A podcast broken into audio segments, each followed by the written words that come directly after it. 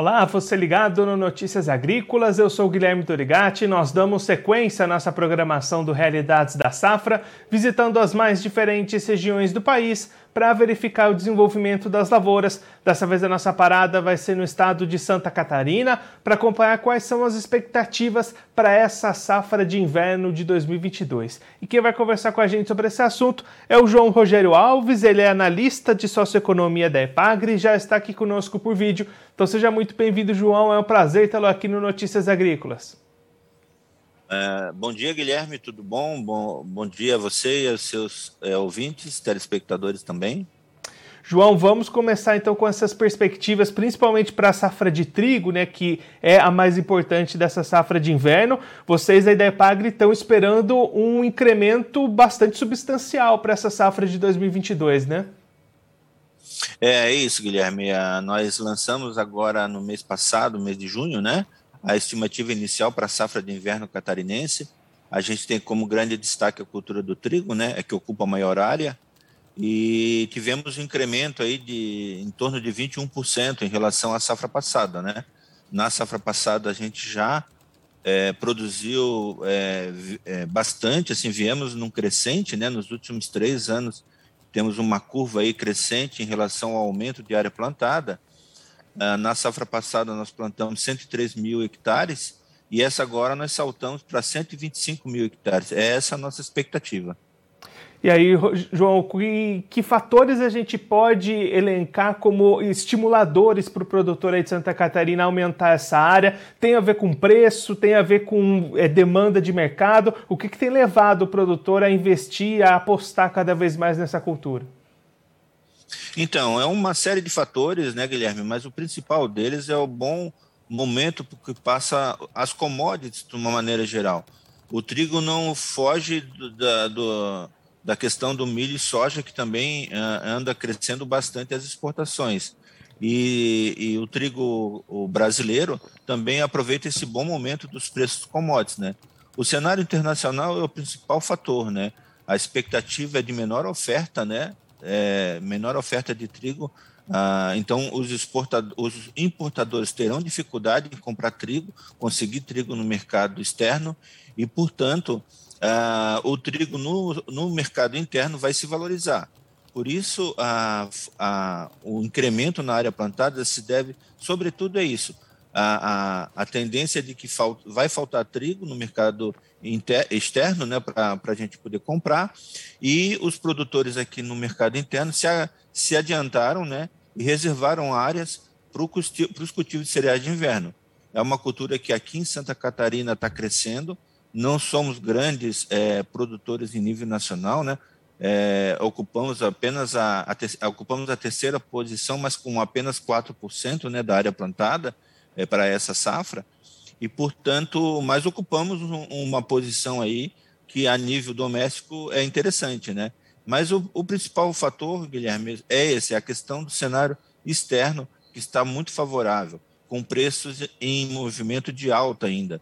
No mês passado, nós já tivemos um aumento aí de 5% em relação ao mês anterior, e agora, nesse mês de junho, já iniciamos com preços acima de 110, 112 reais a saca. João, olhando para a produção, a expectativa de vocês também é de aumentar essa produção, mas claro que para isso precisa acompanhar clima, acompanhar manejo. Qual que seria aquele período mais crítico para essas lavouras de trigo aí do estado, onde tudo precisa dar certo com relação ao clima para não perder essa perspectiva de aumentar a produção? Exatamente. Nós estamos aí com uma perspectiva de crescimento de produção da ordem de 25%, né? Então, é uma, é uma projeção bastante é, audaciosa, digamos assim, mas a gente está contando que haja um incremento além da área, um incremento da produtividade, né, da produtividade média. A gente está esperando um aumento da produtividade em torno de 3,5%, o que já nos proporcionaria uma safra 25% maior com relação à safra anterior. O, a, a, a questão da, do clima é bastante importante, né?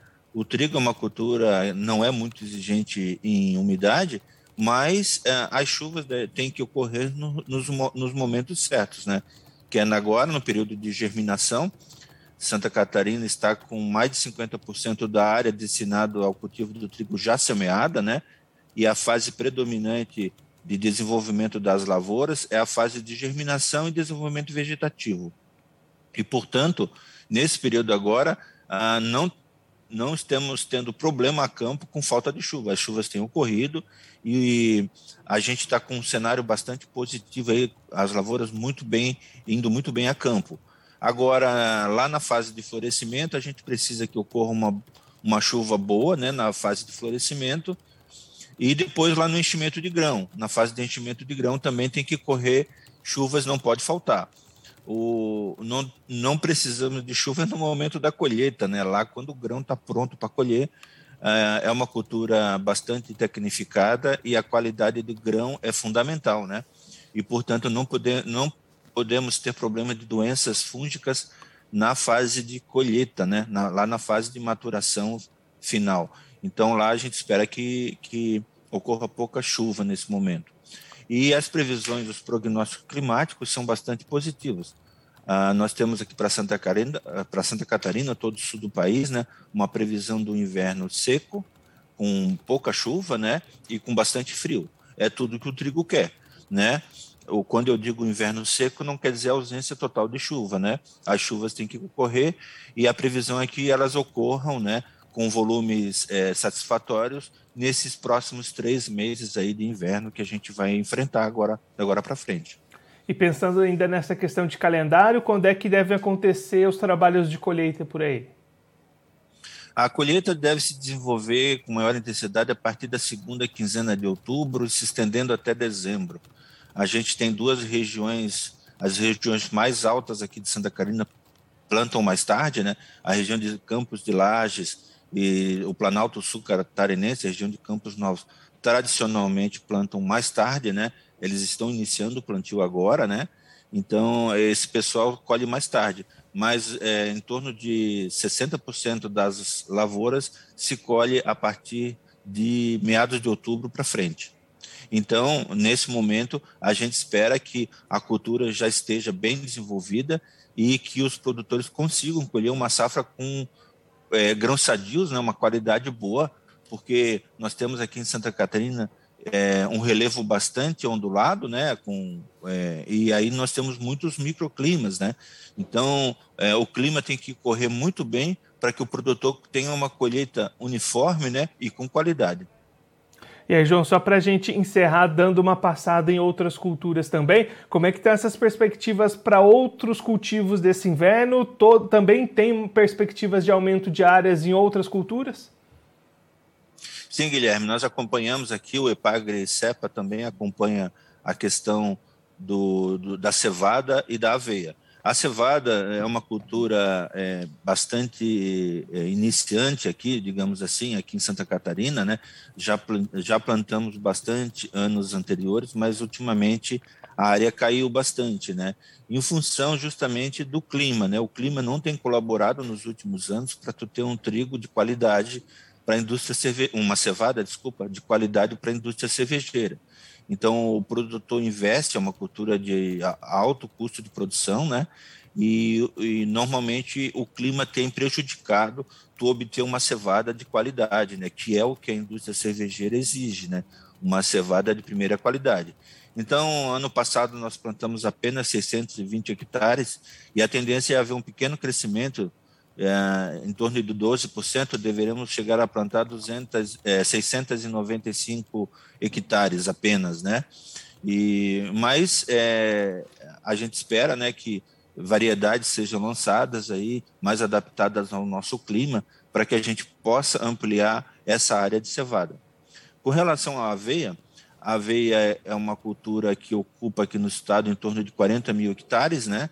É uma aveia é, predominantemente aveia preta, né, que é utilizada para pastagem, né, para semeadura de pastagem de inverno, seja ela para bovinocultura de leite ou bovinocultura de corte. O grão é, dessa, é, dessa produção colhida, ele praticamente todo ele vai para semeadura de pastagem. Mas é uma cultura importante, é, sobretudo quando a gente analisa a propriedade de cultura de inverno e de verão. Né? O produtor hoje que pratica o plantio direto precisa para as culturas de verão, que o solo esteja protegido com uma boa camada de palhada, né? Para poder fazer um bom plantio direto. E nesse caso, todos os cereais de inverno contribuem para isso, e a aveia também, né? Para que o produtor possa ter um solo adequado, é, que consiga pelo menos resistir a alguns momentos de estiagem, né? Agronomicamente falando, a gente sabe que um solo com uma boa cobertura de palha resiste aí a 15, 20 dias de estiagem durante o verão, que é um problema sério aqui para Santa Catarina. Então, como sendo uma boa prática agronômica, os cultivos de cereais de inverno, além da produção em si do grão, a gente também tem esse benefício né, para as culturas de verão com a melhoria da, da estrutura do solo. João, muito obrigado pela sua participação, por ajudar a gente a entender essas perspectivas para as safras de inverno em Santa Catarina. Se você quiser deixar mais algum recado ou destacar mais algum ponto para quem está acompanhando a gente, pode ficar à vontade. Não, eu só destaco uma coisa que é, um, é bastante importante, né, Guilherme? Dentro desse cenário aí de clima incerto que a gente vem vivendo, é importante o produtor fazer um bom planejamento de seu plantio né, na hora de plantar. E eu sempre recomendo tentar fazer o máximo possível escalonamento do plantio, porque muitas vezes é, 15 dias de estiagem pode comprometer a safra. E se o produtor tiver um plantio bem planejado, escalonado, ele pode fugir desse, como uma estratégia, né, de fugir desses momentos aí de, de estiagem intensa, né, e ele pode é, diminuir o prejuízo, né, lá na frente. Então, fazer um bom planejamento do plantio, escalonando a, a, a semeadura, é fundamental. É só essa dica que a gente deixa, né?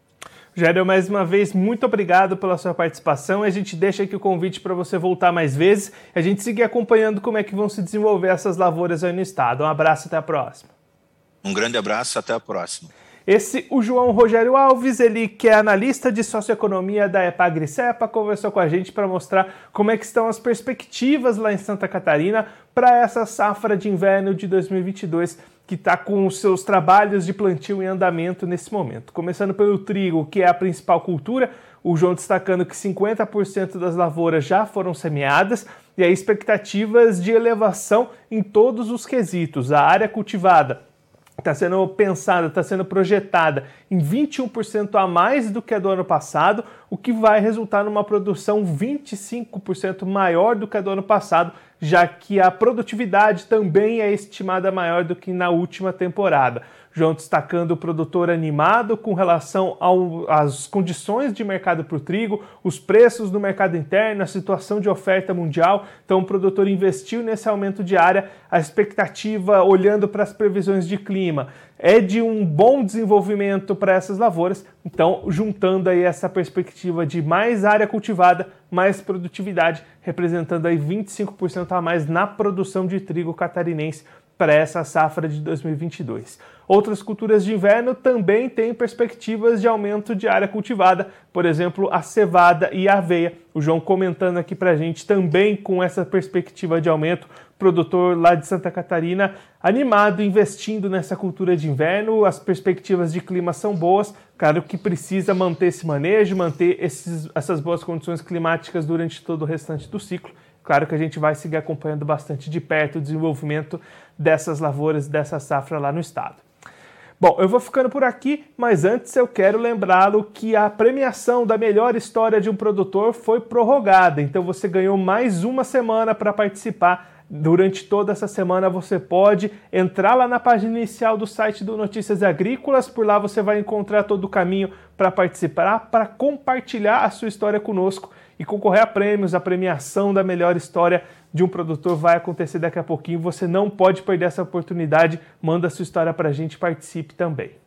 Eu vou ficando por aqui, mas a nossa programação continua. Notícias Agrícolas, 25 anos ao lado do produtor rural.